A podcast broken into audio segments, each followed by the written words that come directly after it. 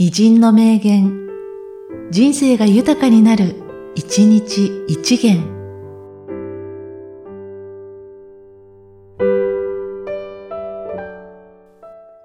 10月14日、ロンメル。部下に必勝の信念を持たせることは容易だ。それは、勝利の機会をたくさん経験させればよい。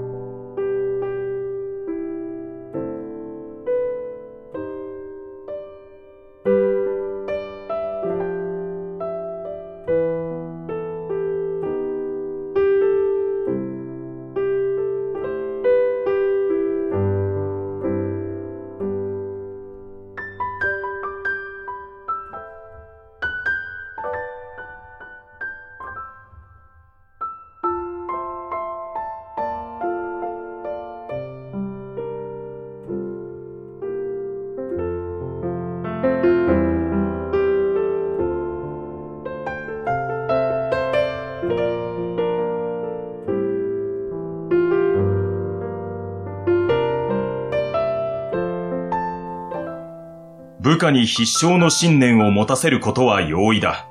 それは、勝利の機会をたくさん経験させればよい。